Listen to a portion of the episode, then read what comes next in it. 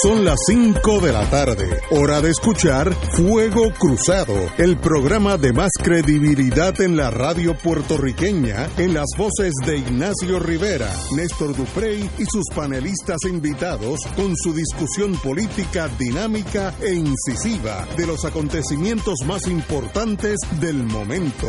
Fuego Cruzado comienza ahora.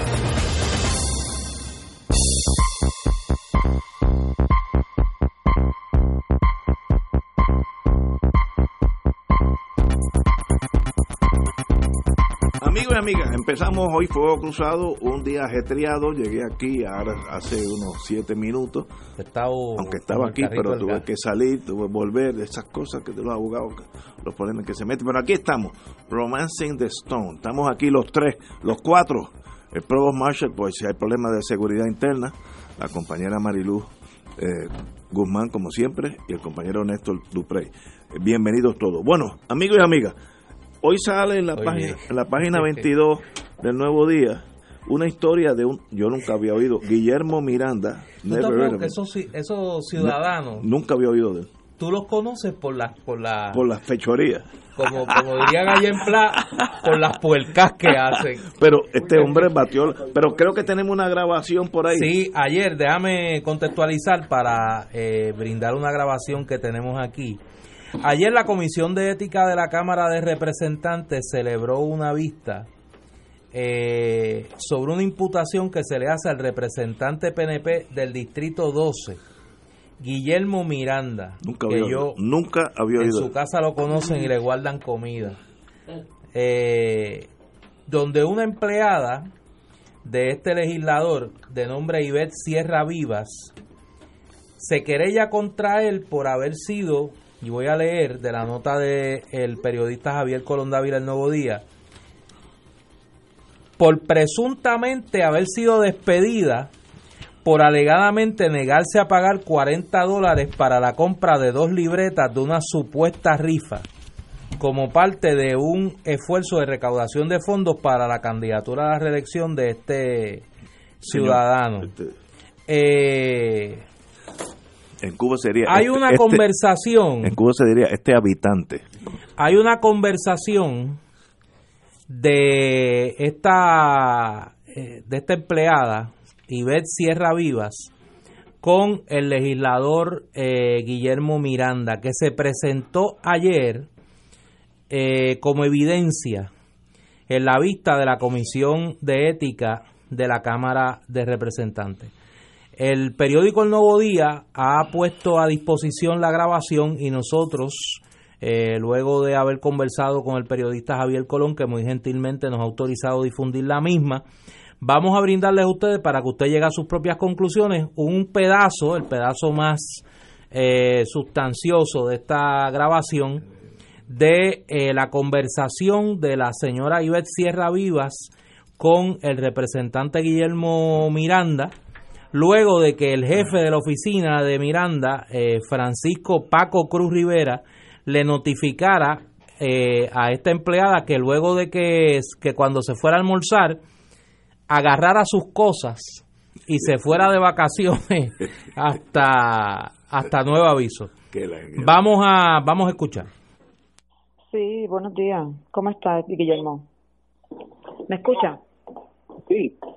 Ajá el uno de, de, de, de, que me llevó que me llamó, que me llamó este nene Paco que que dejar y que la llave y que me fuera de vacaciones. Cómo es eso que Paco me llama desesperado que a qué hora yo me voy a almorzar que me vaya a almorzar y que por ahí mismo me vaya de vacaciones. Hasta nuevo aviso. Cómo es eso y que entregue que la llave y que cierre la oficina y me vaya. Qué es lo que pasa hello. Bueno.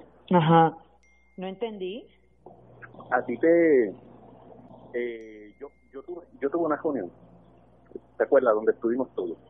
En la reunión se dijo que todo el mundo iba, en la reunión se dijo que, que todo el mundo iba a poner de su parte para, lo, para el comité para todos los demás. Paco me llama, me dice que tú no quieres poner de tu parte con la libreta No, no, no, no, ah, pues, ah, pues, Y yo le dije a Paco que tomara, que tomara decisiones y si tenía que disponer, que disponiera. Porque hay que seguir disciplina y hay que seguir la, la, la ley donde todos estamos aquí beneficiándonos de todos.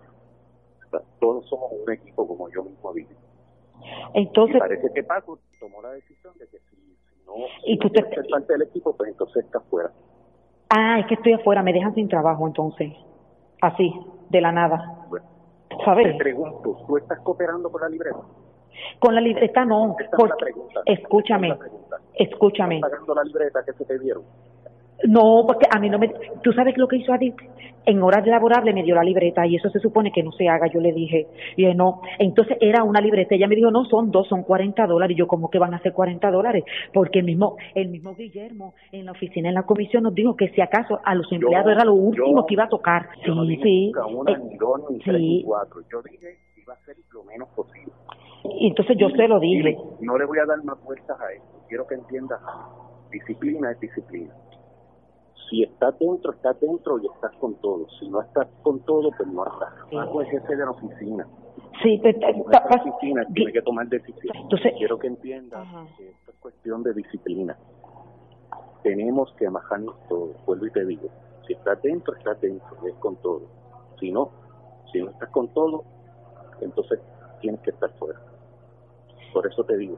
Y, y yo le di la potestad de tomar esas decisiones y de ser drástico.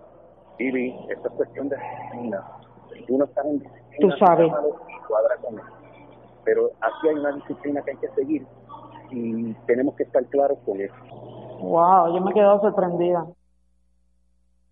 Digo, se ha quedado el pueblo de Puerto Rico con la desfachatez de este legislador. Que afortunadamente su empleada lo grabó y nos hemos dado cuenta no lo creo pero de el esquema que tenía él y el jefe de su oficina para exigirle en horas laborables a los empleados de su oficina legislativa que compraran boletos de una rifa y que como dijo el legislador disponieran de disponieran de la empleada, de la empleada si no cooperaba ¿Qué te parece? No puedo creerlo por lo pequeño, en inglés se diría small politics, la cosita chiquita, irrelevante, pequeña. Este señor es un retrato de todo lo malo que hay en Puerto Rico en el mundo político. Es una radiografía perfecta, eh, un MRI que es más preciso, de todo el desplome del mundo político en Puerto Rico. Eh, sencillamente, primero que eso es un delito, porque eso es extorsión para quedarte empleada tienes que hacer esto si no te voto. Como él dice, dijo varias veces, eh, la disciplina es disciplina. Si yo te mando a arrestar a los judíos y quemarlos en Auschwitz, hay que hacerlo porque eso es disciplina, si no, está fuera de empleo. Señores, eso es un delito. Yo sé, porque tampoco me he caído del alto un olivo, que no va a pasar nada porque el sistema está colapsado. No, va a pasar nada. Aquí tiene que pasar. ¿Quieres, o sea, ¿quieres apostar un almuerzo? Bueno, tiene que pasar. Yo te debo uno, yo te debo un almuerzo. No, por eso. Pero yo lo sigo, yo lo sigo acumulando. Yo lo sigo acumulando. Tiene que pasar por una razón muy sencilla. Porque aquí, contrario a otras veces, ya el país ha tenido acceso a la evidencia. La evidencia es la grabación donde el legislador con su boca de comer. No, no, grabado. Grabado, le dice a su empleada que disciplina es disciplina y que o está dentro o está fuera, queriendo decir que si no cooperaba económicamente con la campaña del legislador, estaba despedida. Y que él había dado instrucciones de que se le despidiera porque no había comprado unos boletos para una Eso es un delito, eh, no sé, estatal, federal lo es. Aquí, afortunadamente, y crédito a quien lo tiene, si el periódico El Nuevo Día y el periodista Javier Colón Dávila no hacen público hoy esa grabación, yo estoy seguro que pasaría lo que tú dices. Nada. Buscarían la forma en la Comisión de Ética para chanchullar esa querella. No hay espacio para el chanchulleo ahora porque la evidencia es pública. Me dolería mucho como estadista, vuelvo y repito, me dolería mucho como estadista que no pase nada porque estos gérmenes de la maldad son los que le hacen daño al estadismo. Ah, que en Estados Unidos hay gente corrupta también, sí, pero también están de más. Así que este está, esto es un obstáculo al siglo XXI. ¿Qué va a pasar? Mire, yo soy cínico y me sale esa vena. No va a pasar nada. El sistema ya colapsó. y la, el comité de ética va, va a empezar a hacer cosas y un estudio y un comité y van a pasar las elecciones del 2020. Apuéstalo no quiero deberte dos almuerzos, pero puede ser que balanceemos. Aquí la, aquí la diferencia es que la evidencia es pública. Tiene la palabra la Comisión de Ética de la Cámara. Eso es verdad, tiene la palabra la Comisión de Ética. En los últimos 20 años, la Comisión de Ética han hecho algo sustancial. Digo, esto es un caso extremo, porque está grabado, aquí no hay que pensar nada, pero eh, yo no... Como no nos beneficiamos todos. Dijo si todos cooperamos, nos beneficiamos todos. Yo, como, viví un tiempito allá en, en el Bronx, allá se dice, this is cheap. Esto es, baratón. Esto es baratón, baratón. No, no es barato, baratón. This is cheap. Esto es la política cheap, la, la basura de la política. Señores, es el momento de ser hombres y mujeres grandes ante la crisis de Puerto Rico, no seguir con esta cosa de despedir a una persona porque no le vendió 40 pesos en boleto que, que a mí suena extorsión, pero bueno. Como Dos rifas, porque la parece que eran a 20 pesos la libreta. Y entonces ya se estaba quejando que en vez de una le querían vender dos libretas. Y por no, comprar las dos libretas, entonces el consuelo de él yo no dije que era ni una, ni dos, ni tres. Lo que diga es que tienen que cooperar. Eh, porque tiene que porque si todos cooperan, nos beneficiamos todos. El movimiento. el movimiento no diga el movimiento porque tú, confunden la gente. Tú que estás en otras esferas de la vida, que tú mirando de afuera, abogada? ¿cómo tú ves esta cosa? No, mirando de afuera como persona que está en el mundo político. Como ciudadana. Mira, debo decir dos cosas. Te noto como Primero que cohibida. dos cosas. Primero que es triste que tú digas que no va a pasar nada, porque aunque Vélalo aunque me apena que digas eso, tienes mucha razón en lo que estás diciendo porque esa es el patrón. Ahora, yo creo que sí va a pasar porque este señor Guillermo Miranda, que no conocemos y que no compone nada en este país, nunca vio yo. El, el hecho de que el pueblo sepa eh, en vivo y a todo color, con su voz, lo que hizo lo, lo pone en una posición demasiado difícil, indefendible y se ha convertido en un legislador desechable, se ha convertido en un legislador disposable. Como pasó con aquel de Coamo, si mi memoria no me falla, creo que era de Coamo, Rodríguez Ruiz. Ramón Rodríguez Ruiz. Que, que en un momento dado empezó a, a, chanchullar para que la persona con la que aparentemente tenía una relación sentimental eh, eh, se retractara de lo que originalmente eh, había dicho, empezó a aumentar la, la, prueba en contra de él y a surgir este, unos esquemas de fraude al interior de su oficina y se convirtió en un legislador desechable y todo el mundo le dio la espalda después.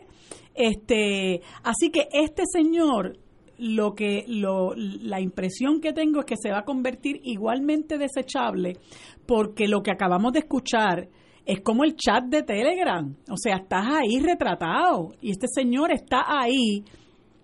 No él no ha no puede eh, eh, negar que es su es su voz es, es una grabación este y es como yo pienso verdad igualito que el chat de Telegram que tan pronto todos ellos levantaron las manos y empezaron a reconocer que habían escrito esto, lo otro, que yo, yo me, apodo así, yo me apodo a pues ya no hay problema, ya no hay problema, ya está autenticado.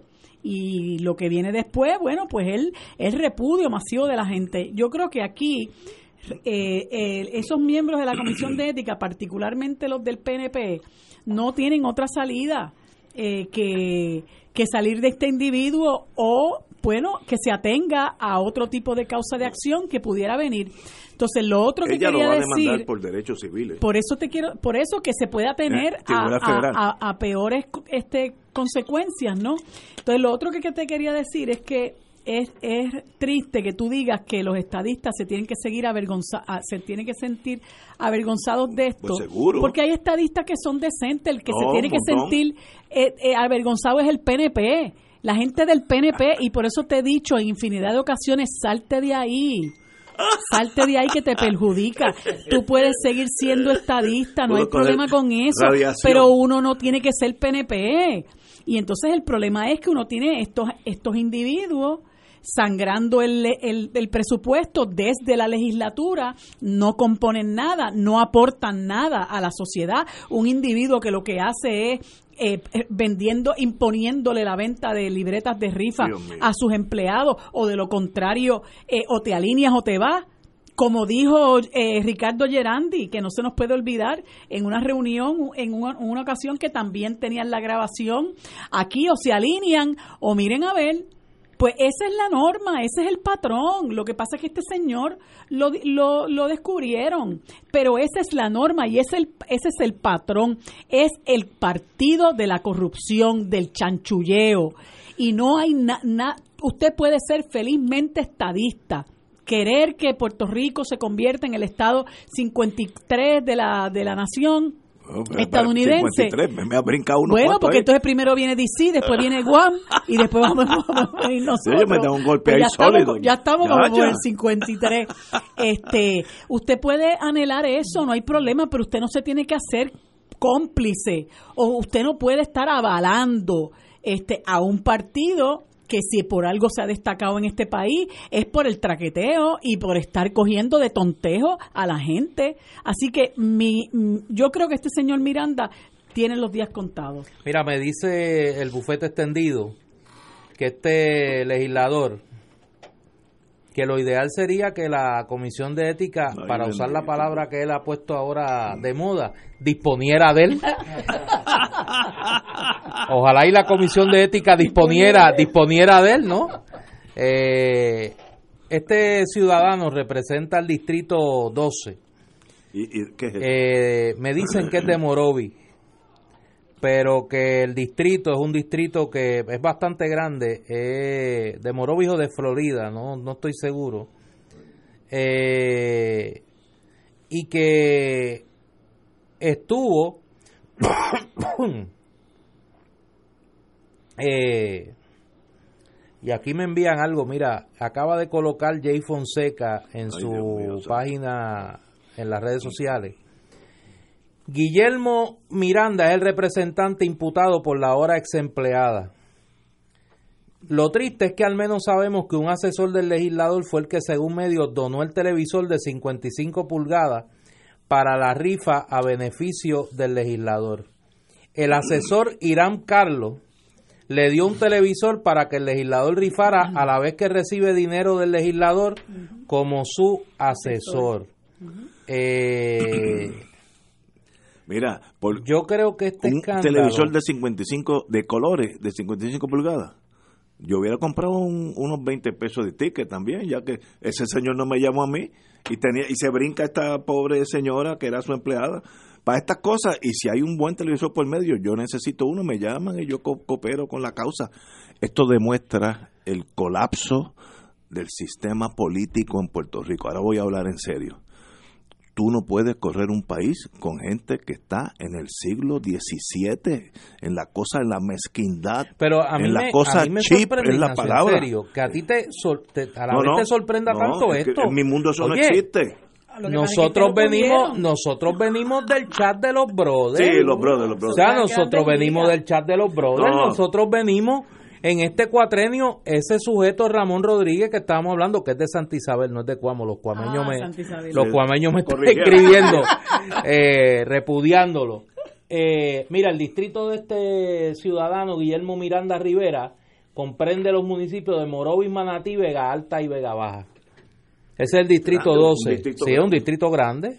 Pues eh, está de en cuanto a municipios. Está de más en la política de Puerto Rico. Pero, Entonces tienes el escándalo del Senado, de los empleados fantasmas y las ah, corporaciones fatulas. Pues que está mal. Que ya provocaron la renuncia de un legislador, de Samuel Pagán. Pues entonces, ¿de qué estamos hablando? este es un patrón que en este caso eh, lo cogieron. este le pasó como al chat de los brothers. a este lo cogieron en una grabación, lo pillaron con la grabación. Además, este señor en la política puertorriqueña, sea del partido que y sea. Y no te olvides de Evelyn Vázquez, que se descubrió que tenía eh, con una corporación del padrino de su boda tenía contratos con su oficina y da la casualidad que su esposo tenía contratos con la compañía eh, del padrino y ella dijo con la boca de comer también que ella no, no sabía dónde trabajaba su esposo. O sea, es que si nos ponemos realmente a numerar, no, no, no, no. por eso es que el país está tan indignado y la, la gente habla eh, despectivamente del Capitolio, porque la verdad es que son pocos los que se pueden salvar. Esa gente ha venido aquí a saquear el, el, presupuesto eh, y no, el país no, no, se, no se retribuye, todo lo contrario. Este, con esta gente. Lo que nos dan es vergüenza. Con estos legisladores, alcaldes, lo que tú quieras no existe un país. El país corre sobre gente buena, gente clara, gente que respete la ley. Estas cosas son aberraciones y si se juntan mucho, hunden el país más rico del mundo, lo pueden destruir. Pero mira, eh, tú sabes, entonces, ¿qué, solución hay? Espérate, vamos a una pausa. Déjame darte este número para que pensemos. Me, emociona. Este, este asesor legal, Irán Carlos, que es un individuo con suerte, tiene en la Cámara de Representantes en contratos 986.572 dólares.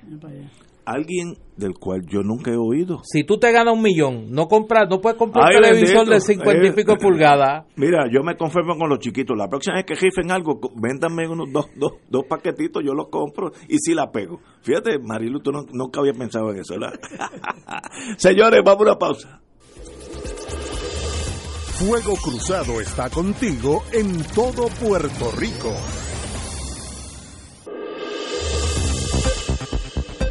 Y ahora continúa Fuego Cruzado.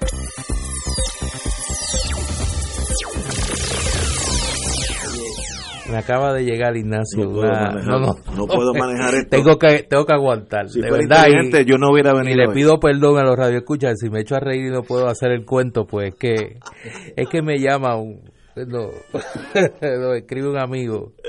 Me parece que tuvo una conversación con, este ciudadano, con, Guillermo Miranda, el legislador. representante. Y estaban hablando sobre Roberto Clemente. Y yo qué pena que yo no tuve esa cita cuando estaba escribiendo Clemente la Víspera de la Gloria. Le dijo que Clemente era un balaustre del deporte. En vez de decirle, en vez de decirle un baluarte, un balaustre del deporte, en vez de un baluarte. Así que que disponieran de la empleada no era nada. Eso es, eso no es nada. Ay, Dios mío. Y y, mirando el, el, ayudante que él tiene que gana 900 mil dólares. Paco, Paco. Paco. No, no, ese es el abogado, Irán Carlos. Ok. Ese gana en la Cámara, en contratos nada más en este en este cuatrenio, lleva 938 mil dólares. Como dirían los economistas, ¿qué le añade él al Gross National Product del país? su, su aporte de 900 mil dólares. Este es un ingeniero que está haciendo una nueva forma para la gasolina, está haciendo algo importante o esto es parte del colapso de un país. Y por eso es que la Junta, empezando por la Junta, con todas las críticas que merecen, y terminaron con la, terminando con la presidencia, con todas las críticas que merecen, tienen razón al decir que este país está fuera de control porque mira lo que este señor por 40 pesos ha votado. Y, y no es que por 40 pesos que dice, mira, o estás adentro o estás afuera, usted tiene que hacer lo que se dice aquí, porque para eso es el, movimiento. la falange se queda chiquita al lado de esta gente. Esto le hacen daño no solamente al PNP, al estadía ni te ocupe, y al Puerto Rico también. Todo el mundo pierde con este tipo de personas. Ahora vuelvo a, a lo mío. Pasará algo. Como yo soy abogado, si yo quisiera dilatarlo, deja pasar uno o dos meses cuando la prensa me caiga arriba, pues hay que hacer un comité de estudio exhaustivo. y espero hasta el año que viene, que ya es muy tarde, vienen las elecciones, entonces no va a pasar nada. Yo apostaría que eso es lo que va a pasar, nada. Y eso ellos no pueden nombrar ningún comité porque ellos son la comisión de ética de, la Cámara, tienen que hacer su trabajo. pero es pues, que pues. ya la comisión de ética tiene jurisdicción. Pero y ética va a nombrar un comité investigador. Vélalo, no, no, ya están investigando, Ignacio. Sí. Sí, en la primera vista pública, en la primera vista es que sale esta grabación que compartimos hoy. Anda. No, no, la cosa no es tan fácil zafarse de esta. Sí. Y es, y es difícil porque la grabación es pública. Seguro, Porque ya la grabación es pública. Si no buscar, yo estoy contigo, buscarían la manera de hacer el chanchullo correspondiente. Me daría mucha pena si eso pasa. Si, si viene el cover up, me daría mucha pena porque eh, decepciona al país entero. No es al PNP nada más, al país entero. Estas cosas, los países corren o no corren y con esta gente no puede funcionar un país, aunque tenga pozos de petróleo en la bahía de San Juan, no puede funcionar. Señores, tenemos que ir a una pausa, cinco y media. Fuego Cruzado está contigo en todo Puerto Rico.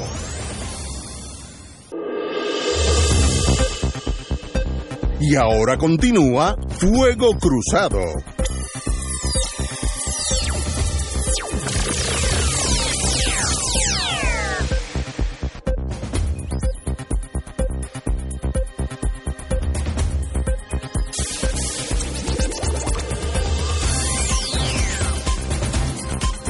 Boys and Girls de Fuego Cruzado. El negociado de energía de Puerto Rico aprobó esta tarde una resolución presentada por su presidente Edison Avilés para dejar sin efecto el ajuste tarifario de poco más de una décima de centavo por kilovatio hora que entraría en vigor este próximo primero de noviembre, que eso es el sábado. La votación de tres a favor de la resolución y un voto en contra el Pleno del negociado dio el espacio para que la legislatura apruebe enmiendas a la ley 57, lo que sea, dirigida a modificar la política pública sobre eficiencia energética vigente, entre ellas las disposiciones relacionadas con el mandato del negociado de energía sobre dicho renglón. Este dinero iba a ser como uno o dos pesos a cada, a cada persona que usa la electricidad en Puerto Rico, era para un sistema de educación sobre cómo economizar electricidad. Otra palabra, publicidad, que para mí es una gran pérdida de tiempo y dinero. Eh, no se necesita gran dinero para la gente saber que deben economizar electricidad.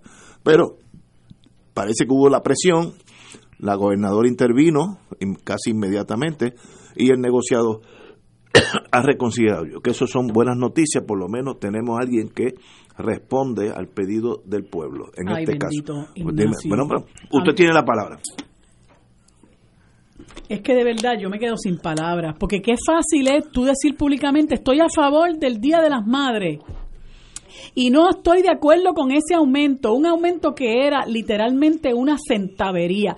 Yo no estoy de acuerdo con él, pero era literalmente una centavería. Ahora, es la misma que dice que aprueba el, el, plan de reestructuración de la deuda de la Autoridad de Energía Eléctrica, desoyendo lo que dicen los expertos, incluyendo al representante del interés público en la Junta de Gobierno de la Autoridad, que dice que eso es una barbaridad, que eso va a ser devastador para la economía, no solamente porque eh, lo que van a tener que pagar las personas particulares, sino el daño que le va a hacer a los negocios. Y el, ah, el, próximo, que, ese es el grandote. El del plan de reestructuración. Sí, que ese sí que es grande. Ese sí que ese es terrible. 50%. 50%. Y ella se aventuró inmediatamente a decir que lo apoyaba. El mismo, el mismo eh, presidente del Centro Unido de Tallistas, que no es este eh, Miguel Díaz Canel, dijo que eso es devastador para los, para los comercios.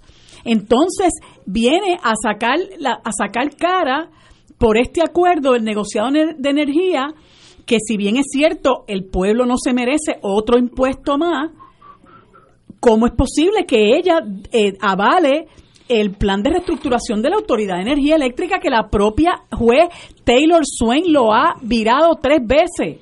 Tres veces. Entonces yo tengo que yo tengo que llegar a la conclusión de que ella está súper mal orientada. Ella se aventura a, apoyar las cosas y no se orienta. Mira con relación a ese asunto de, de, de la fusión de Puerto Rico Terminal y Luis Ayala Colón.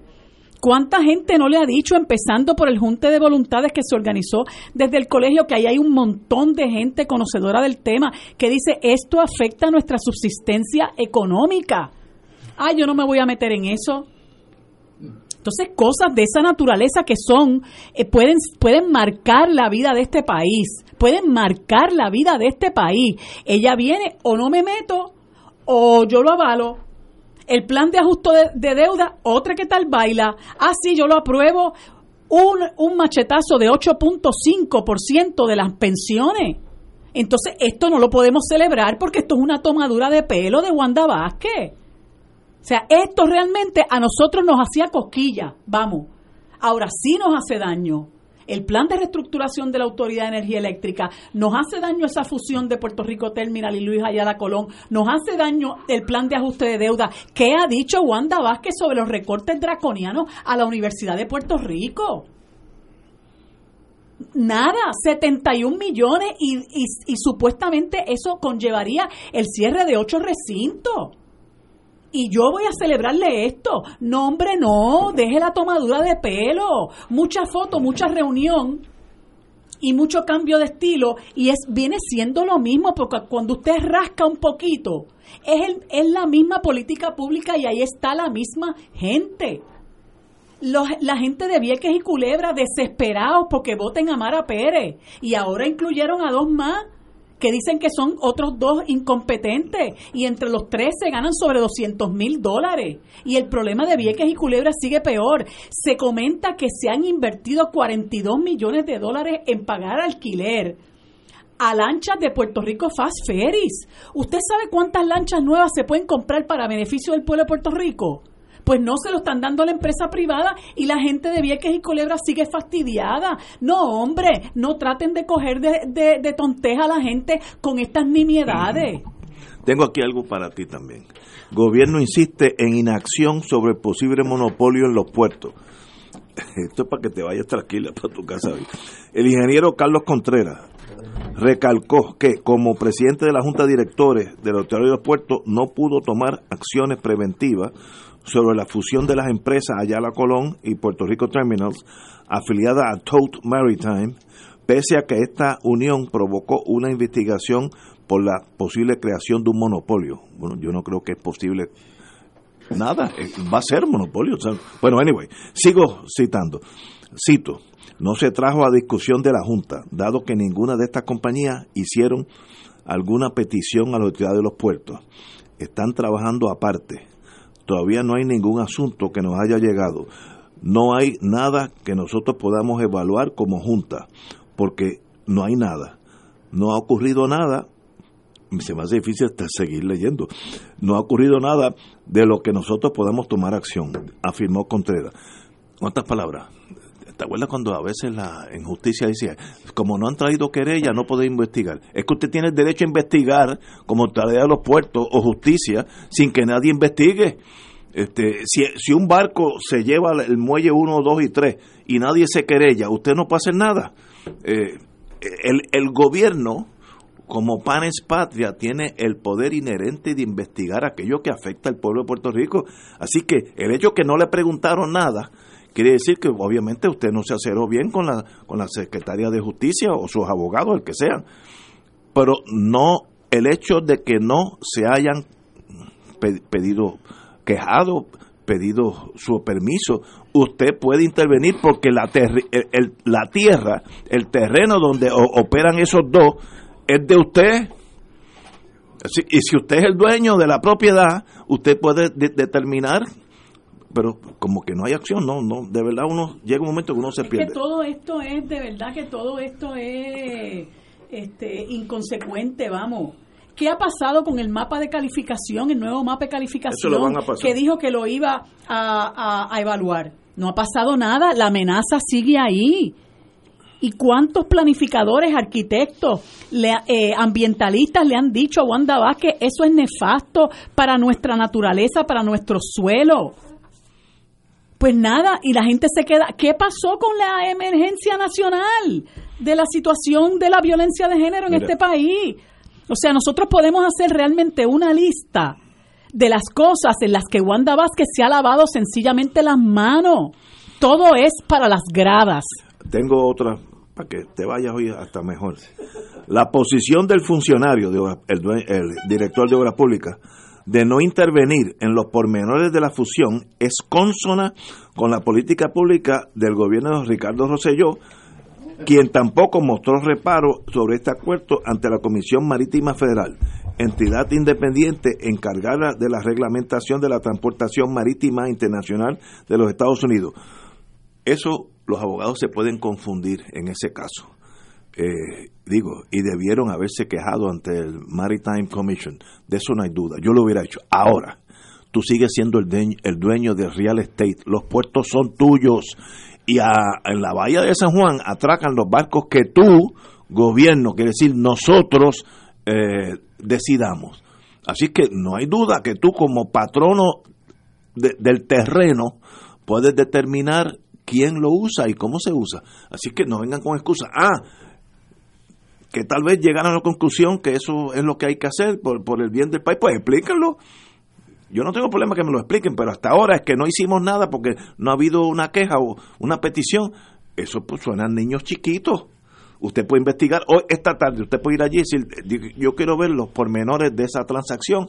¿Para qué está la oficina de, Oficina de Monopolio del Departamento de Justicia. Ay, bendito. Tal, vez el problema sea yo. Mira, yo, yo creo que Marilú, Marilú trae un punto interesantísimo que hay que conversarlo con, con sosiego, pero a la vez con un ojo y un oído puntilloso. Aquí se ha querido vender la idea de que una vez renunció Ricardo Rosselló, y que el golpe de estado de Pedro Fiel, eh, Pierluisi fue abortado. Y Wanda Vázquez, el golpe. sí, porque eso fue lo que intentó, una, fue una intentona golpista vulgar. Eh, una vez Wanda Vázquez asume la gobernación, comenzó un gobierno nuevo. De hecho, usaban ese, ese hashtag, un nuevo gobierno. Es verdad. Eh, y hubo gente que con el único propósito de bajarle la intensidad a la indignación y a la protesta del país, que comenzaba a ir mucho más allá de la petición de renuncia de Ricardo Rosselló y comenzaba a plantear una serie de reformas profundas en la política, en la gobernanza y en la sociedad puertorriqueña, comenzaron a vendernos la idea a todas y a todos que Wanda Vázquez era diferente y Wanda Vázquez comenzó también a vendernos la idea de que ella no era política, de que ella no le interesaba eh, la reelección, que ella no le interesaba la estadidad, que ella era una especie de gobernadora independiente y que su agenda era velar por los intereses del pueblo de Puerto Rico. Y yo hago una pregunta y tengo tiempo para que alguien me conteste. ¿Qué decisión de envergadura ha tomado Wanda Vázquez desde enero, desde finales del año hasta hoy, que represente que represente un cambio dramático en el rumbo que llevaba la administración pública en Puerto Rico desde el final del verano, desde que ella asumió la gobernación que alguien me mencione una decisión de envergadura que Wanda Vázquez haya tomado que tenga una repercusión en la vida de los puertorriqueños que implique un cambio de dirección de lo que era la administración de Ricardo Rosselló. No la hay. No la hay porque Wanda Vázquez sencillamente se ha dedicado a cultivar su imagen de persona independiente, a acumular poder, para el 20. A mantener en las posiciones de poder a los mismos que mandaban con Ricardo Rosselló y sencillamente hacer una operación de relaciones públicas dirigida a que un buen día de diciembre nos dirá, yo tengo que escuchar la voz de la gente que me dice que lo que hemos avanzado hasta ahora en devolverle la confianza al país en sus instituciones no se puede detener y yo tengo que ser el dique que detenga a los políticos. Y nos va a anunciar que va a aspirar a la gobernación de Puerto Rico y nos habrá cogido de lo mismo que nos cogía Ricardo Rosselló. De lo mismo que se jactaba Ricardo Rosselló que cogía a la gente, incluyendo a los de él. Agravante de que y con el respaldo de los mismos que respaldaban a Ricardo Rosselló. Señores, tenemos que ir a una pausa. Regresamos with Crossfire. Esto es Fuego Cruzado por Radio Paz 810 AM. Y ahora continúa Fuego Cruzado.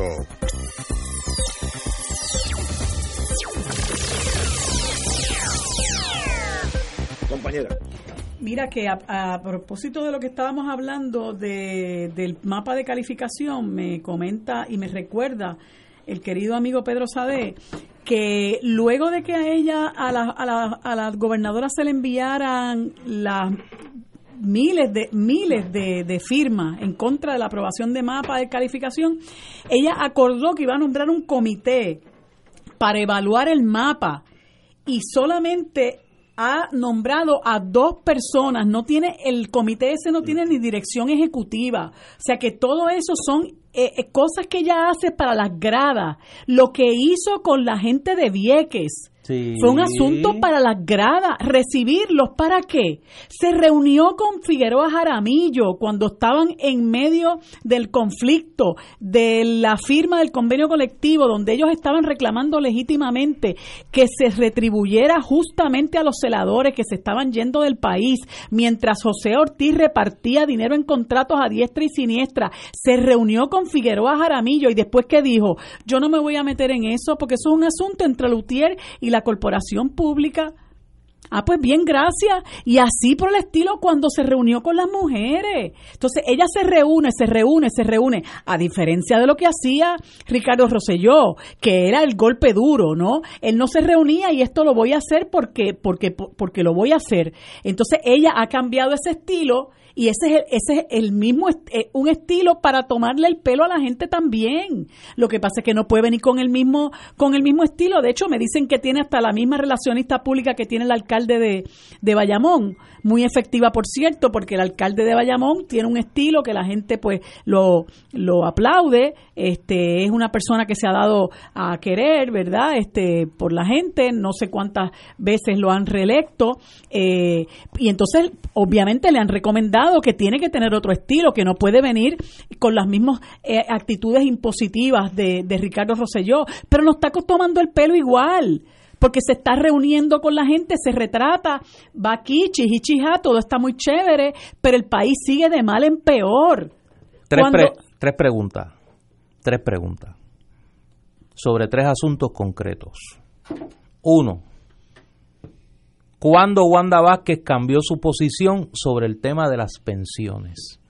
Cuando Wanda Vázquez llegó a la gobernación, a los dos o tres días dijo que ella se oponía al recorte en las pensiones.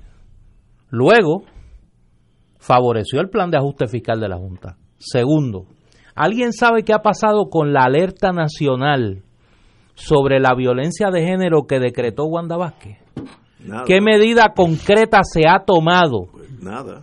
Para poner en vigor esa alerta nacional o en qué consistió, dónde está ni tan siquiera el documento, la orden ejecutiva de la gobernadora decretando una alerta nacional por violencia de género. Y en tercer lugar, ¿alguien sabe qué medidas se han tomado concretas concretas para reducir los gastos de publicidad en el gobierno de Puerto Rico. ¿Alguien sabe? Nada. ¿Alguien sabe cuánto se ha reducido el gasto de publicidad en el gobierno de Puerto Rico? ¿Alguien sabe quién tiene los contratos de relaciones públicas que tenía la empresa COI? ¿Alguien se ha dedicado a, a buscar eso? Porque a lo mejor encontramos sorpresas ¿Alguien se ha preocupado por buscar si la influencia de Elías Sánchez y Fonte en el gobierno de Puerto Rico se ha reducido, se ha eliminado, como dijo Ricardo Rosselló, que ya Elías Sánchez no tenía ningún vínculo con el gobierno de Puerto Rico. ¿Alguien sabe cuánto le costaron al pueblo de Puerto Rico las sombrillas que se volvieron a colocar en la calle Fortaleza? Que eso es un absurdo. Que se habían quitado cuando las protestas del verano. Absurdo. Y yo puedo seguir aquí lo que queda de programa haciendo una lista de todos los ejercicios de relaciones públicas que desde agosto ha hecho Wanda Vázquez que no han resultado en una sola medida concreta, una sola medida concreta en la administración para atajar alguno de esos problemas. Ningún proyecto de ley, ninguna orden ejecutiva que ataque alguno de los serios problemas que ella se ha dedicado a reunirse, a tirarse fotos, a colocar posts en las redes sociales, lo mismo que hacía Ricardo Rosselló. Wanda Vázquez, Ricardo Rosselló con guante de seda y con una sonrisa en la cara. Y entonces tenemos que comenzar a quitarnos la venda de los ojos y a recobrar la capacidad de indignarnos y a pedir cuenta a un gobierno hueco. Un gobierno hueco. Señores, eh, vamos a una pausa, amigos. Son las seis menos cinco, pero antes de para comenzar el próximo tema, vamos a una pausa y regresamos with Crossfire. Fuego Cruzado está contigo en todo Puerto Rico.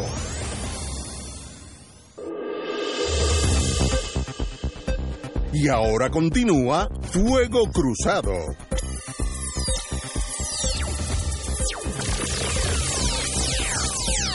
Compañeros, regresamos a Crossfire.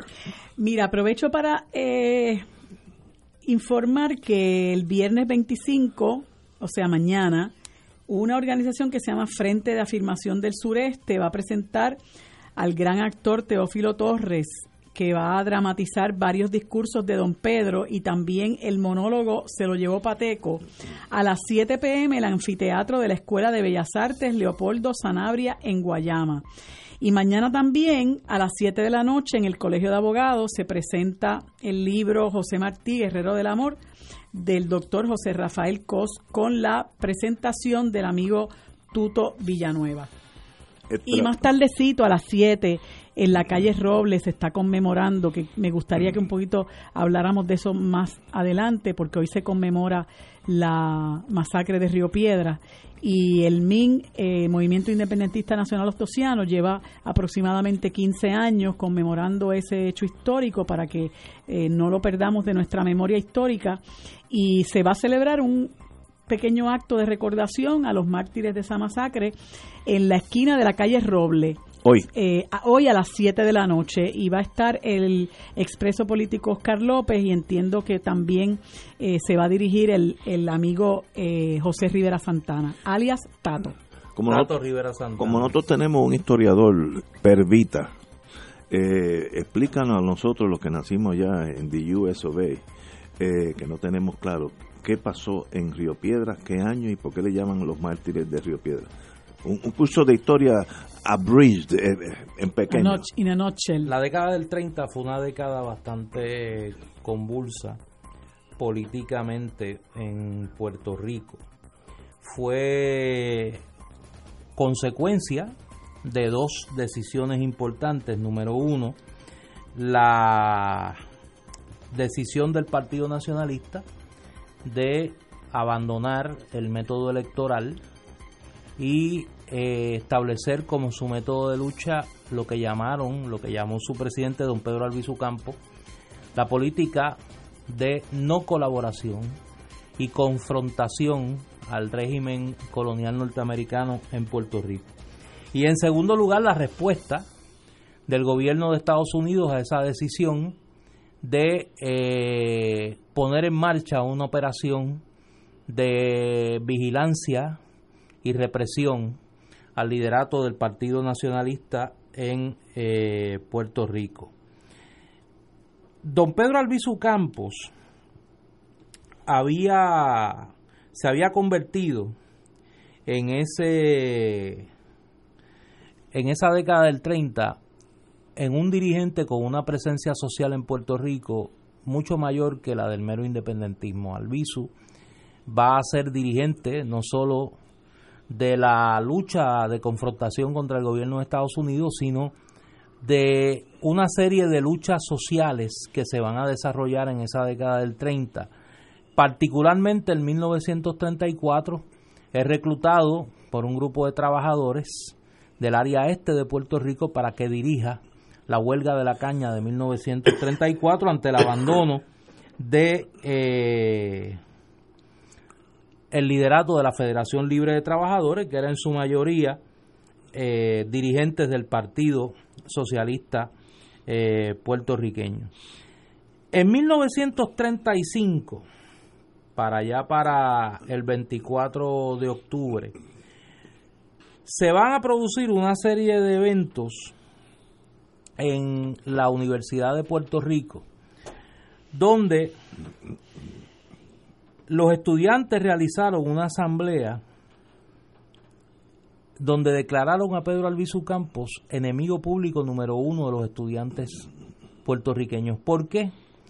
En aquel momento el liderato estudiantil de la Universidad de Puerto Rico no era independentista. Era en su mayoría eh, republicano, eh, estadista. Y Pedro Albizu Campos había dado un discurso unos días antes, el 10 de octubre creo, donde había denunciado al liderato estudiantil, inclusive los había llamado afeminados, por no defender a la patria puertorriqueña en momentos de, como decía Albizu, estaba en acecho. Albizu había denunciado días antes la conspiración del doctor Cornelius Rhodes en el hospital presbiteriano donde se había jactado en unas cartas de que estaba inyectándole eh, virus a pacientes puertorriqueños para asesinarlos. Y Albizu reclamaba eh, la defensa de los intereses de Puerto Rico a la mayoría de los sectores sociales, incluyendo a los estudiantes puertorriqueños. Se va a dar una serie de incidentes en la universidad eh, donde se va a dar una trifulca entre estudiantes universitarios y militantes del Partido Nacionalista Puertorriqueño. La policía de Puerto Rico va a detener un vehículo conducido por el líder nacionalista Ramón S. Pagán. Eh, y se alega, y luego fue probado, que la policía acribilló a tiros a Ramón S. Pagán eh, en los alrededores del cuartel de la policía de Puerto Rico. En respuesta a lo que sucedió, esa es la masacre de Río Piedra, en respuesta a lo que sucedió, varios meses después, en febrero de 1936, dos militantes nacionalistas Irán Rosado y Elías Buchamp asesinaron en el viejo San Juan al jefe de la policía de Puerto Rico, Elisha Francis Ricks. Eh, ambos nacionalistas fueron detenidos y asesinados a su vez. Una vez llegaron al cuartel de la policía, que si mal no recuerdo estaba ubicado en la calle San Francisco del viejo San Juan. Los incidentes del 35 se conocen como la masacre de Río Piedras y los incidentes de 1936 y el asesinato de Elisha Francis Ricks, del jefe de la policía insular, van a provocar la decisión del gobierno de los Estados Unidos de número uno, enviar a un nuevo fiscal federal a Puerto Rico, Cecil Snyder, Cecil Snyder. Y eh, días antes habían llegado a Puerto Rico, días antes del asesinato de Rix, habían llegado a Puerto Rico los primeros dos agentes del negociado federal de investigaciones a eh, Puerto Rico. Es curioso que el jefe de la policía, eh, Rix, había sido entrevistado, fue de las primeras personas entrevistadas por los agentes del FBI y en su informe los agentes señalan que Rix les comentó que él sabía que había un plan para asesinarlo porque él tenía infiltrada la cúpula del Partido Nacionalista. Y a mí siempre me estuvo curioso ese documento, yo lo cito en mi libro A la Vuelta de la Esquina, que fue mi tesis doctoral, porque dicen al final en una oración y efectivamente dos días después fue la policía Francis Riggs fue asesinado fue asesinado fue una época muy convulsa de la cual la masacre de Río Piedras es el primer eh, es el primer gran incidente de violencia que va a desencadenar eh, tres años de mucha e intensa eh, violencia política en Puerto Rico que va a culminar trágicamente en marzo de 1937 con la masacre de Ponce, cuando militantes nacionalistas fueron acribillados eh, por la policía de Puerto Rico eh, mientras celebraban una marcha pacífica en la plaza de Ponce el 22 de, el 22 de marzo. Dentro del auto que conducía Ramón S. Pagán murieron también Pedro Quiñones y Eduardo Rodríguez Vega. Dionisio Pearson, que iba en el auto, resultó gravemente herido no obstante, desde una calle cercana, el joven nacionalista José Santiago Barea salió en defensa de sus compañeros, batiéndose a tiros con los policías asesinos quienes lo acribillaron cuando se entregó al acabársele las balas. En el tiroteo murió también el paisano Juan Muñiz Jiménez y resultaron heridos Félix Cruz, Mercedes Huertas y José Osuna Algarín. Doña Isolina Rondón, testigo insobornable de los hechos, sufrió el resto de su vida el hostigamiento y la opresión de los que no pudieron callarla. Según el periódico El Mundo del 25 de octubre de 1935, los testigos presenciales declararon que la policía acribilló con tiros a mansalva a los nacionalistas que iban dentro del auto. Así es. Fascinante historia, fascinante historia.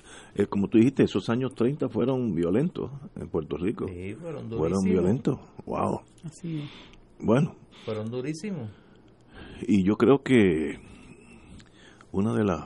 Es una historia que mucha gente debería conocer porque se juzga con mucha injusticia a, a los que han luchado por la independencia del país eh, y, se habla con mucha, eh, se enaltece, ¿no? La, la incursión de, del gobierno estadounidense en nuestro país, que si se escudriña la historia eh, en su justa perspectiva, la gente sabrá cuánto daño realmente nos ha hecho esa invasión militar a Puerto Rico y cómo desde distintas desde distintos espacios eh, lo, el gobierno federal vino sin duda alguna a eh, lograr su propósito de eh, colocar aquí sus negocios, de saquear el país a costa de nuestra miseria y que aquellos que se atrevieran a enfrentarse al nuevo orden de cosas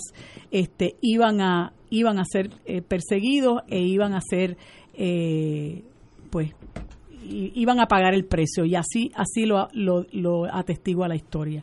Yo no tengo duda alguna, como historiador, de que la década del 30 fue el momento más propicio para la independencia de Puerto Rico.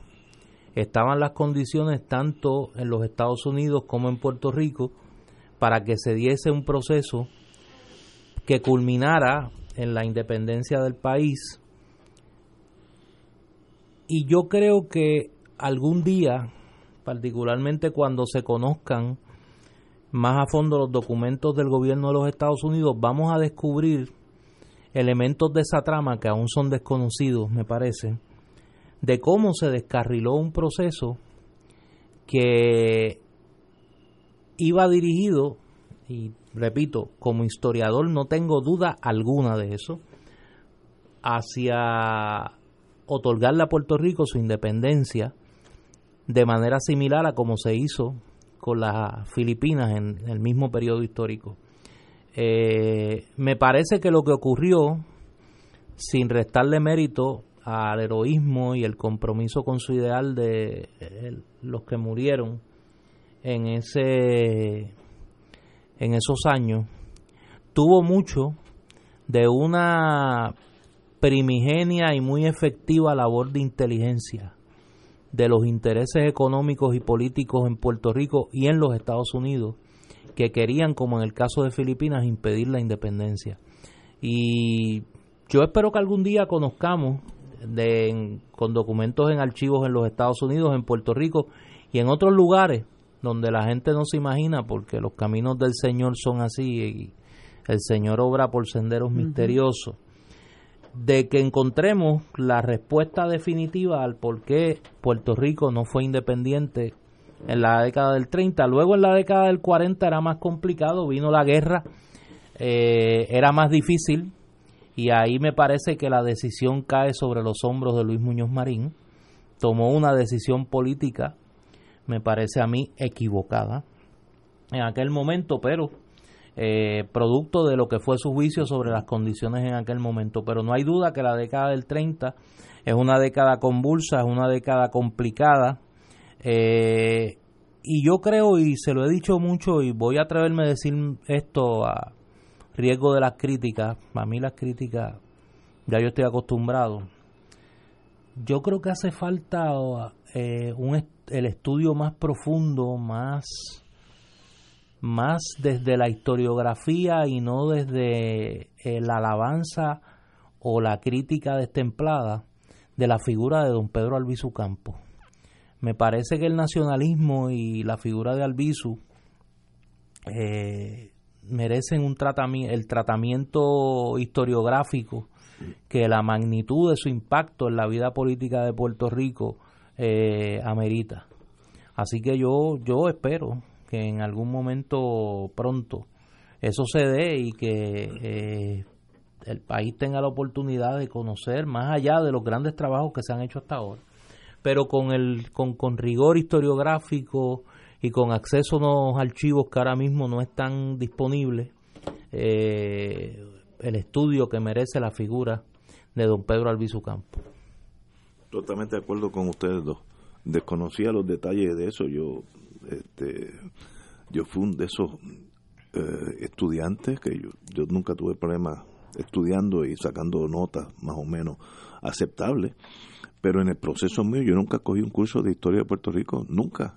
Salí, me gradué y, empecé en Estados Unidos y sin saber de aquí. El ¿Puedes hacerlo de manera autodidacta? No, yo, no, eso fue, el, yo leí un libro que era en inglés, el general, que fue, que es historiador también, González Vale. González Vale. Ah. Escribió un libro de la historia de Puerto Rico excelente.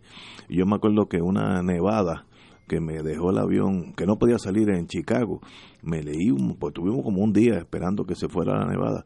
Y me interesó la historia de Puerto Rico. Es una historia interesantísima, las buenas y las malas cosas que han pasado.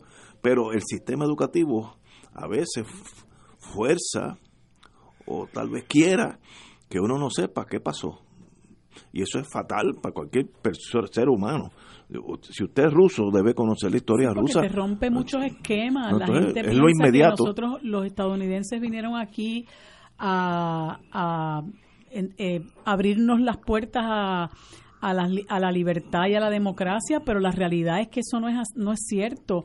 De hecho, anoche tuvimos en la sala en la Casa Soberanista una charla estupenda con la doctora eh, Nieve Vázquez, que estuvo aquí hace dos días, y el amigo representante Manuel Natal, y ella empezó a hablar sobre cómo en Puerto Rico las cosas cambiaron en términos de conducirnos primero a, los municipios y luego el gobierno central al endeudamiento, eh, y cómo el, el gobierno estadounidense, que obviamente pues era impuesto, eh, los gobernantes tenían unos estrechos lazos con la banca estadounidense y con todo este conglomerado que se iba a hacer cargo de la producción de caña en el país y entonces había todas estas puertas giratorias y según ella iba contando todo eso, ¿verdad? Cómo ellos traían ese plan orquestado para quedarse con nuestras tierras, para establecer un orden de cosas que les resultara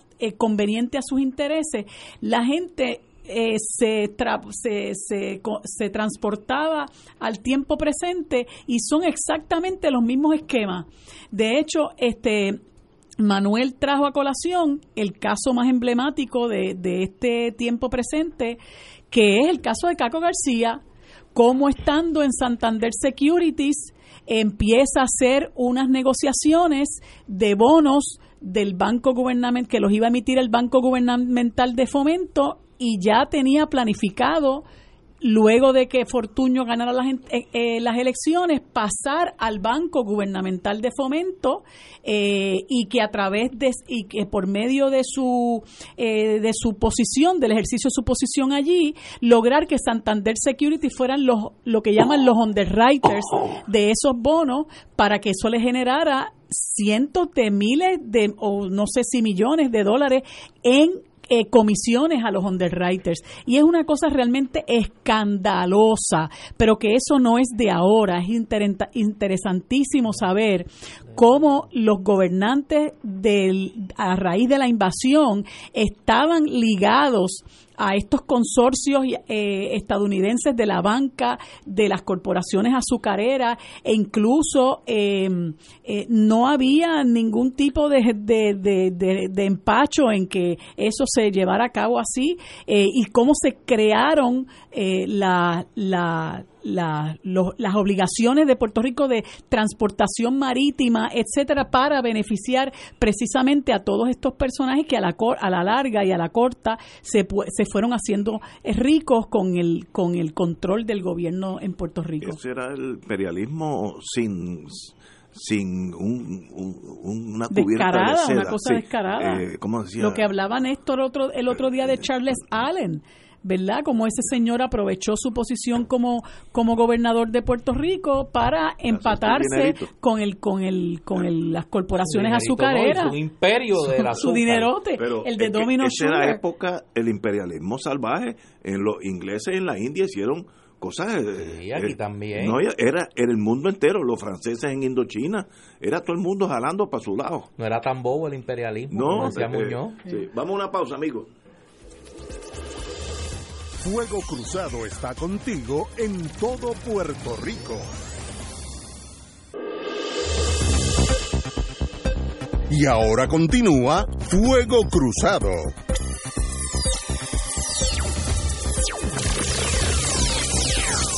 Amigos y amigas, tenemos con nosotros el amigo Luis López, profesor de la UPR Humacao. Luis López Roja. Que tiene, pásame el libro, un segundito, que tiene un libro que me lo leí de una sentada, como dicen en el campo, Hijos del Desafío, boliteros y mafiosos caribeños contra la mafia italo-judía de los años New York, los años 20 al 60. Es un libro que uno no sencillamente no puede creer. Primero, la necesidad de muchos puertorriqueños en aquellos años de emigrar, para empezar, la, la número uno. Y segundo, aún aquellos que tomaron la ruta del crimen, qué difícil se le hizo abrirse campo en un, unas áreas donde ya estaban ocupadas por la mafia italiana, judía y, y eh, la de Doug Schultz y Bumpy Johnson, que era Harlem, y los puertorriqueños penetraron Harlem, pero literalmente con sangre, unos con, en torno a la bolita, ¿no? Y entonces una vez que se dieron cuenta, estos señores, eh, los quilucianos, gente buena, una vez, que, una vez que se dieron cuenta que la bolita dejaba dinero, ah, pues espérate, vamos a quedarnos con esto también, y el que se metió por medio lo mataron, una cosa extraordinaria, porque uno no, bueno, yo nunca había oído de esa realidad eh, cruel de, lo, de, lo, de los puertorriqueños en los años 30 allí, ese dos Schultz que era famosamente cruel entre ellos, para los puertorriqueños, ellos lo consideraban que eran, ¿sabes?, subhumanos. Eso no, era muy, muy cruel. Luego lo manda a matar lo que Luciano para poder, tú sabes. Tú lo dices así. sí, para poder llegar a la paz había que matar a la gente. Mira, pero eh, excelente, Luis.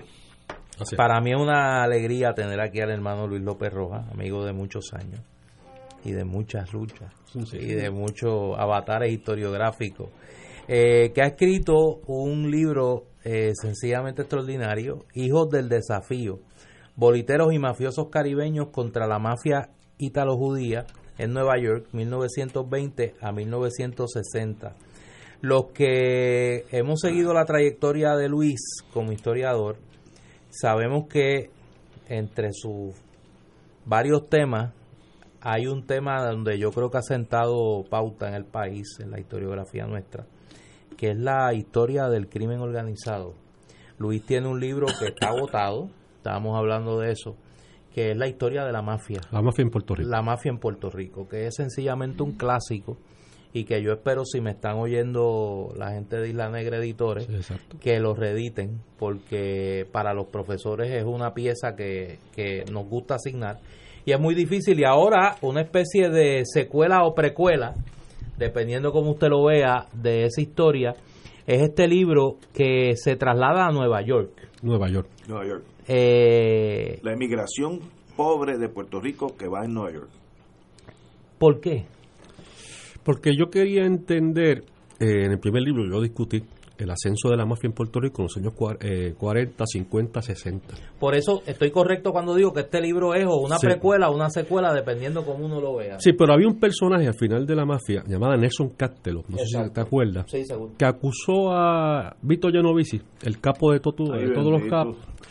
Eh, una cosa así? Fue el testigo eh, principal de la, del FBI para acusarlo. Y ese personaje a mí se me quedó como corto en el, libro. Y yo quería dedicarle algo a, ese personaje que es puertorriqueño. Oye, una cosa, déjame interrumpir. Como yo soy abogado, tengo ese defecto. ¿Cómo la mafia usaba la judicatura para meterle caña a los puertorriqueños y acusarlos? Sí, sí, sí, sí. Pero, ¿sabes? Que usaban el sistema judicial policiaco para sacarlo de la bolita para ellos coger el negocio. Inconcebible, increíble. Entonces, este personaje, eh, Nelson, estaba auspiciado por unos boliteros. Eh, yo quería saber quién eran estos boliteros eh, que auspiciaron a, y promovieron a Nelson como figura mafiosa. Y ahí es que me encuentro con los boliteros eh, puertorriqueños y caribeños en Nueva York. Y veo que no hay nada escrito. Y veo que no hay raíces históricas de dónde surgieron estos personajes. Así que me dedico a buscar estos personajes y descubro que en los años 20 llegaron a Nueva York, la ciudad de Nueva York, una serie de, con la inmigración, los barrios bajos no, neoyorquinos, una serie de personajes que para poder enfrentar los avatares de aquella sociedad, eh, tuvieron que buscar un mecanismo de cómo obtener dinero y sobrevivir. Y ahí tenemos a personajes de que vienen de Martinica, como Stephanie Santrell, personajes que vienen de Barbados, Wilfred Blunder, eh, puertorriqueños, que yo no conocía este, este personaje hasta que empezó a investigar, Henry Miró, eh, otro como Marcial Flores, que empezaron a ocupar eh, el campo de los bajos fondos eh, y lo que es la economía de la bolita. Para los efectos de los radio escucha, la bolita es una lotería ilegal, que no sabe, que se juega, en el caso de Puerto Rico, todavía con los últimos tres eh, números de la, del Pega 3. Antes, se jugaba con, era con el premio, el primer premio de la lotería. Y en Nueva York con la lotería de Nueva York. Eh, estos personajes empiezan a, a tener éxito económico.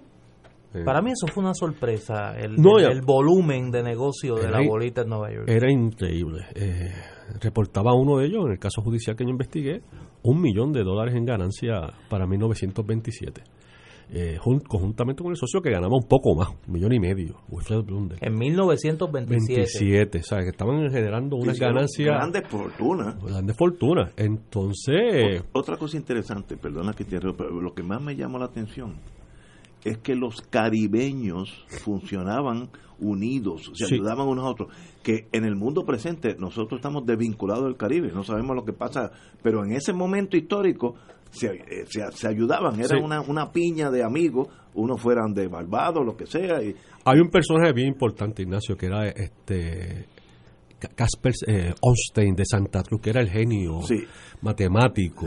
Y ese fue el que unió, porque realmente Einstein, como tiene una mentalidad estratégica, quería hacerlo una, un gran o una gran mafia a través de la bolita. Y ahí es que la mafia italiana toma el peligro, tantea, lo ve, y en 1928 le declara la guerra. Y se da una guerra importante entre los boliteros caribeños, que iba a ser la gran mafia eh, de Estados Unidos, no lo digo en términos de gloria, sino de realidad, y se enfrentan a la mafia italo-judía. Y eso es lo que narra el libro, ese, ese gran combate. Eh, Fascinante. Eh, ¿Cómo tú consigues esa información? Porque eso no, bueno, existe. Yo nunca había oído eh, nada relacionado, y yo tuve un tiempo de mi vida viviendo en Nueva York, nunca oí nada de eso. eh, habían puertorriqueños que estaban en la bolita o habían estado, pero separados, era, eran diminutos, eh, respondían a la mafia italiana, eh, por eso fue en los 60, así que ya eso es otra época. Pero, ¿cómo tú averiguas eso? Eso no es fácil. Cuando la Universidad de Puerto Rico le asignaba fondos a los profesores para investigar y le daba tiempo para investigar la sabática, que ya lo has eliminado, pues era más fácil. ¿Verdad? Porque uno tenía tiempo, espacio y apoyo financiero a la universidad. Ahora hay que buscársela a través de los medios de internet, bibliotecas, préstamos, etcétera, etcétera, y trabajando a ritmo forzado, ¿no? Periódicos, juicios, eh, eh, notas eh, policíacas, y ahí se montó el todo el aparato investigativo. ¿Tuviste que irte a Nueva York? Sí, en un momento dado a investigar. Es imposible desde aquí. Sí, no, no, no, totalmente no se puede hacer. Wow. ¿Y fuiste a los periódicos de esa época? De esa época. Los que no, los que no podía conseguir los pedía allá. ¿Cómo se llamaba la mujer? Stephanie Santer. Santer, ¿de, de, qué país? De, esa era, bueno, ella decía que era de, de Francia pero realmente era de Martinica. De Martinica, sí, que sale ella lo más bien vestida. Sí, no, no, eso, sí, eso otra cosa, que ellos vestían muy bien. Sí, sí, sí. sí. Veían, eh, el poder, eh, esta mujer iba a la ópera, eh, campeón Einstein auspició poetas, hizo un premio literario, era un tipo con una mentalidad empresarial eh, considerable. Si bien recuerdo, ahora estoy hablando de memoria, no de tu libro, sino de mi escaso conocimiento, el bodyguard ¿Cómo es? Escaso. Escaso conocimiento. El body, el, el guardaespaldas de Stephanie era Bumpy Johnson. Exacto. Hasta que luego él se torna el jefe. El jefe, así Que es una señora bellísima, elegantísima, vestía con miles de dólares en aquellos tiempos. Sí. Y el, y el guardaespaldas era Bumpy, que también tuvo que eliminar uno, dos, dos o tres. Pero hay un, hay un personaje que a Néstor, yo creo que le, a Néstor tiene que haberle gustado, que es eh, Alexander Popel, cubano. Claro porque ese era, el dueño, era el dueño, fue dueño de equipos de, de, béisbol. Y organizó la Serie Mundial. Y organizó la, la Serie Mundial de, de las Ligas Negras. Exacto. Eh, y que hoy está en el Salón de la Fama. Está en el Salón de la Fama. era, el dueño de los, era el dueño de los New York Cubans. Exacto. De los New York Cubans. Y los cubanos funcionaban con los puertorriqueños en, este, en este mundo, pero como uno. Qué cosa más fascinante, ¿eh? Que más, eh, es un libro que es entra un área donde la historia de Puerto Rico ni la historia de Nueva York toca, es como algo desconocido, como que nunca pasó. La historiografía puertorriqueña le hace falta investigar en su mundo para entender las realidades. Los que pasamos, los que estuvimos allá. ¿no? Y toda la conducta que tenemos de muchos representantes y senadores también. El libro, Luis, ¿dónde se consigue? ¿Se presenta? ¿Cuándo? Eh, ya tuvimos la presentación en la librería Norberto. Casa, Norberto, Casa Norberto. y está allí a la venta. Está en Casa Norberto. En Casa Norberto. Es un libro de fácil lectura, como dice, como dice en la contraportada. Tiene el ritmo de un guion cinematográfico, la intriga de una novela del bajo mundo y la profundidad de un libro de historia, como todos los trabajos de Luis López ampliamente documentado eh, y presenta, como nos acostumbra Luis, ángulos que el canon historiográfico no, no, le gusta que se vean. Te digo, Luis, sinceramente, como amigo que te acabo de conocer, de los libros más interesantes que yo he leído sobre los puertorriqueños en Nueva York en los 30, porque de eso nadie sabe nada. Siempre se planteaba fascinante, fascinante. diferente de ver la historia. Este, ve como... que son diferentes exilios, ¿verdad? Sí. sí. En, según va pasando la época histórica, Vienen diferentes los grupos, exilios son diferentes. Eh, la primera memoria que tenemos, la de Bernardo Vega, de ese exilio, y era los tabacaleros. Esto trata de otra, del submundo, los bajos fondos, y es totalmente diferente. Que se sabía, que se sabe que, que existe, pero nadie, nadie habla, nadie habla de, nadie habla de, de ella. Eh, es fascinante y también uno ve en el libro, lo poco que yo sé de eso, la, la mentalidad del hombre que piensa en grande, Loki Luciano, que se tornó como el administrador de todo. ¿Por qué tenemos que matarnos unos a otros cuando podemos, pues los puertorriqueños manejen en Harlem la bolita, pues no hay que matarlo, vamos a trabajar con ellos. El otro tiene el Bronx, el otro tiene Long Island.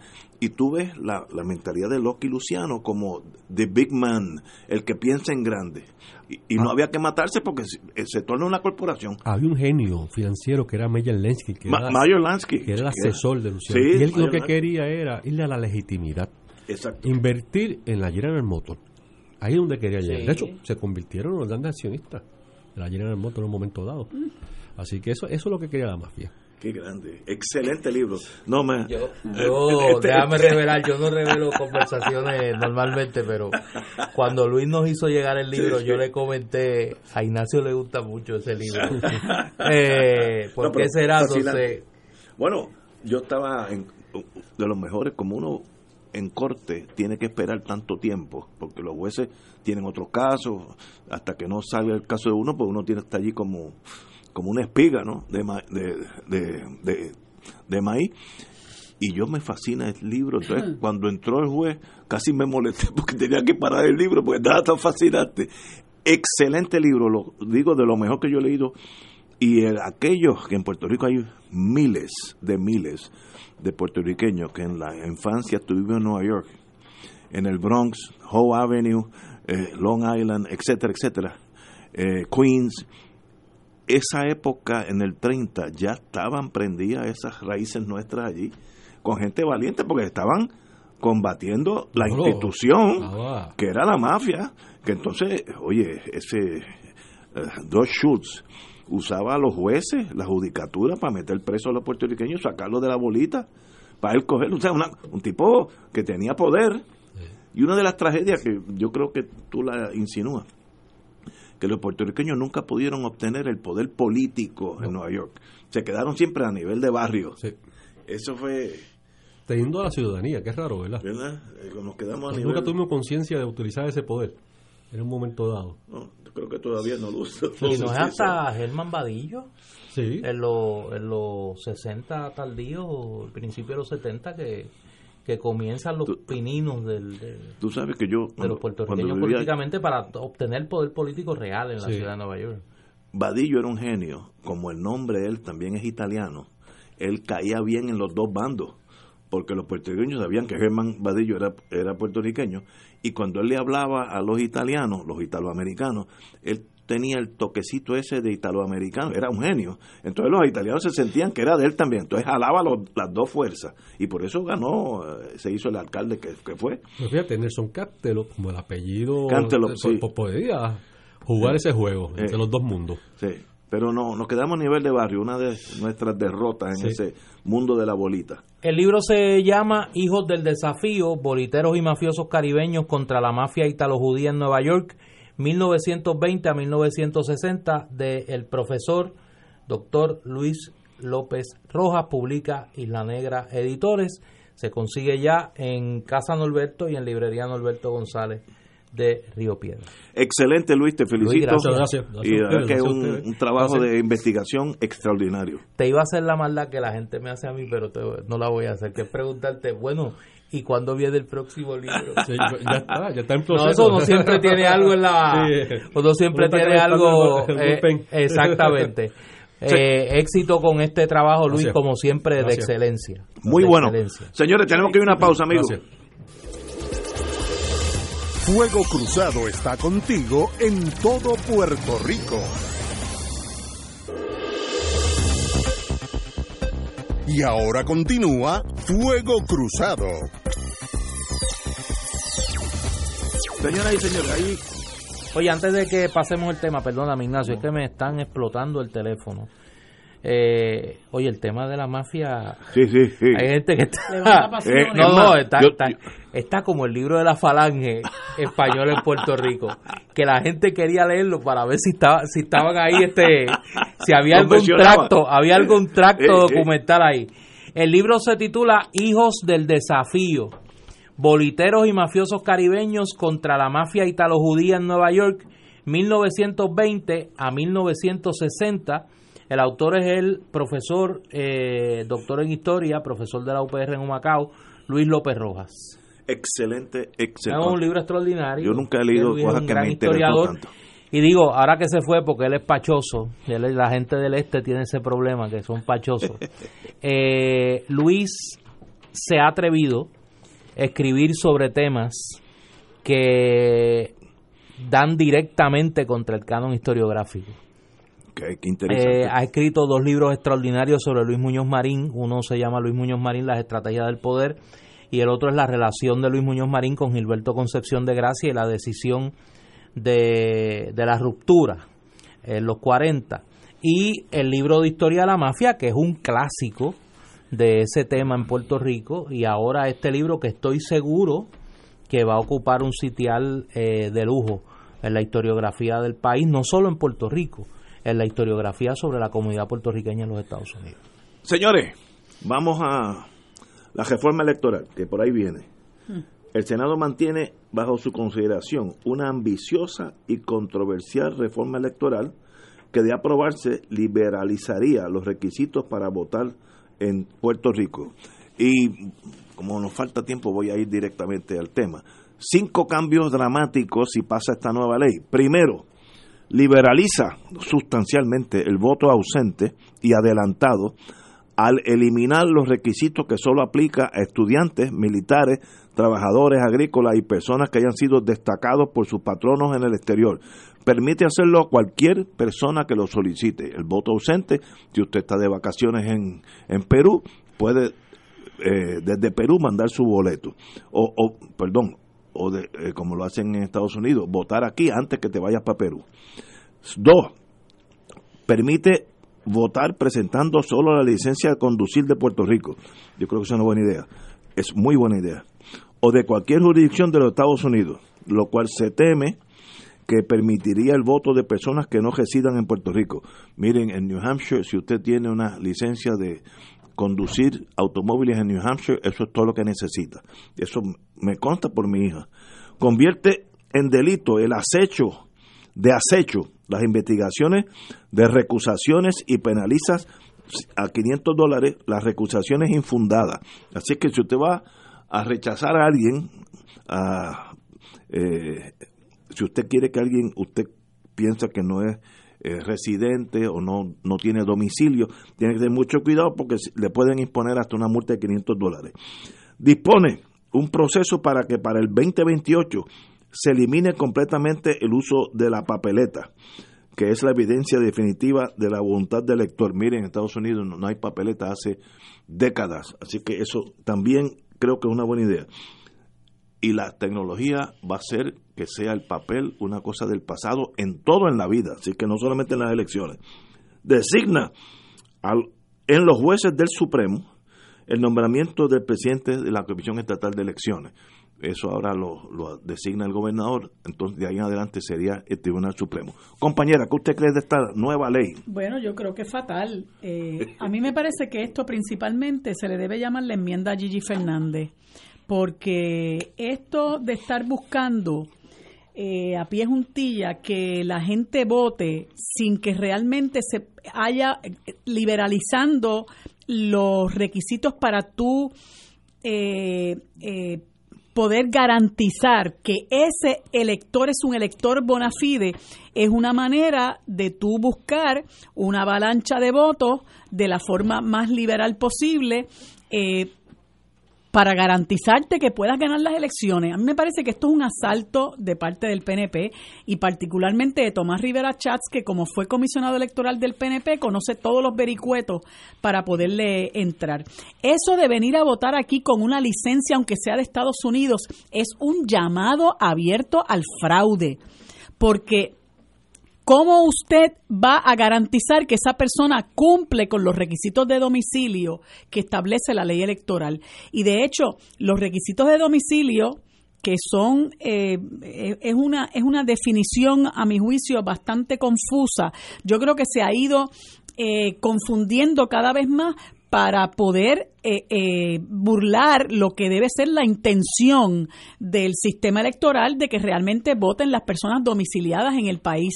Y domicilio siempre se ha entendido como el lugar donde usted reside, tiene sus actividades familiares, sus actividades económicas, donde están sus intereses, donde está su familia y donde usted está con el ánimo de permanecer. Eh, y, y de hecho se comenta que todos los años hay una movida para traer personas de los Estados Unidos para que puedan votar en Puerto Rico, eh, aunque ya no son domiciliados, y, y se liberaliza el, el, el, el, requisito de, del voto ausente y es por eso es que viene acompañado de convertir en delito de acecho las investigaciones de recusación. O sea, en la medida en que usted empiece a recusar, en la medida en que usted cuestione, impugne ese, ese, ese voto que usted entiende que no es legítimo porque la persona no está domiciliada, entonces detrás viene la penalidad eh, y, el, y la amenaza de que usted puede, puede ser procesado por ejercer eh, el derecho que usted tiene a recusar, ¿no? Así que según yo voy a tratar de pasar gato por liebre, liberalizando el, el, la, el voto de los, no, de los, del voto ausente, eh, también tengo detrás una penalidad, una amenaza acechando a aquel que recuse esos votos. Por otro lado, el voto, hay un voto adelantado que se, que se reserva particularmente para las personas que trabajan con seguridad y ahora medio mundo que pueda estar viajando incluso este puede votar de manera adelantada eh, o sea me parece que realmente es una barbaridad y yo creo que es es este peligrosísimo que el PNP aproveche la mayoría que tiene en la legislatura para, para promover esto que es un asalto realmente a la democracia. Discrepo con la compañera en varias eh, etapas de esta nueva legislación, pero eh, vamos a una pausa y continuamos con don Néstor Duprey. Fuego Cruzado está contigo en todo Puerto Rico. Y ahora continúa Fuego Cruzado. Compañeros, estamos en la gran reforma electoral que se avecina. Espero que sea simplemente, si no para estas elecciones, que ya, ya a eso estamos a 13 meses, para la próxima. Yo sobre este proyecto tengo una, tengo varias preocupaciones. Número uno, es imprudente eh, y huele mal que se pretenda eh, a semanas de que inicie el proceso de erradicación de candidaturas a puestos electivos, hacer cambios dramáticos a la, al estatuto electoral. Cambios dramáticos que van desde la gobernanza de la Comisión Estatal de Elecciones hasta la naturaleza misma del registro electoral. Me parece que eso es imprudente por demás. Dicho eso, me parece que el proyecto, en tanto y en cuanto camina hacia una, un mayor uso de la tecnología en el proceso electoral, me parece que va en la dirección correcta si se hace bien. ¿Y por qué digo si se hace bien? Porque ya nosotros tuvimos una experiencia la experiencia del uso de las máquinas de eh, conteo, que aunque era una buena idea, era en un momento donde la Comisión Estatal de Elecciones no tenía ni tiene los recursos económicos para sufragar ese, esa infraestructura tecnológica. Lo tercero, me parece que el proyecto tiene unas disposiciones sobre el tema del voto ausente y del voto adelantado que son un llamado al fraude electoral y en ese sentido eh, requieren una mayor ponderación.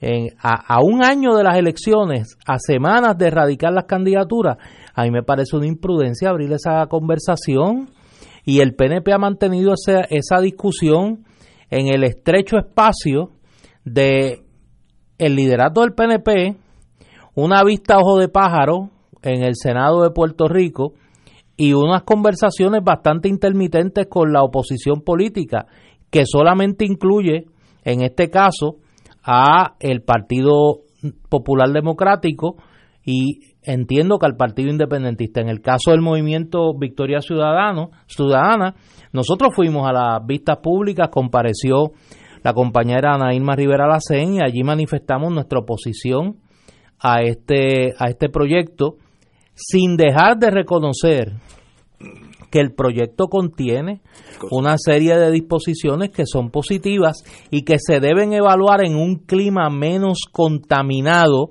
con la inminencia del proceso electoral como estamos en este momento y el llamado pues obviamente tiene que ser a la mesura. Yo sé que me podrán, se me van a reír en la cara los que me escuchen, tildándome de idealista, pero me parece que es lo más sensato. Ya nosotros tuvimos una experiencia traumática en este país en 1980, cuando se aprobó una ley electoral a la cañona, impuesta a los partidos de oposición y que culminó en los trágicos eventos de 1980. Trágicos porque por primera vez levantaron una seria duda sobre el resultado electoral y nosotros no estamos para vivir una experiencia como esa nuevamente en Puerto Rico.